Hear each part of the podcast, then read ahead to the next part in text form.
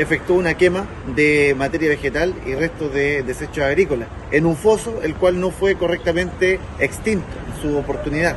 Así las cosas, se reactiva este brote de, foco de incendio procediendo por eh, proyección calórica a quemar la puerta de una bodega agrícola, lo que genera que en una tercera oportunidad, el día de hoy, alrededor de las 16.30 horas, se genera eh, una reactivación del fuego, lanzando chispas a un predio cercano,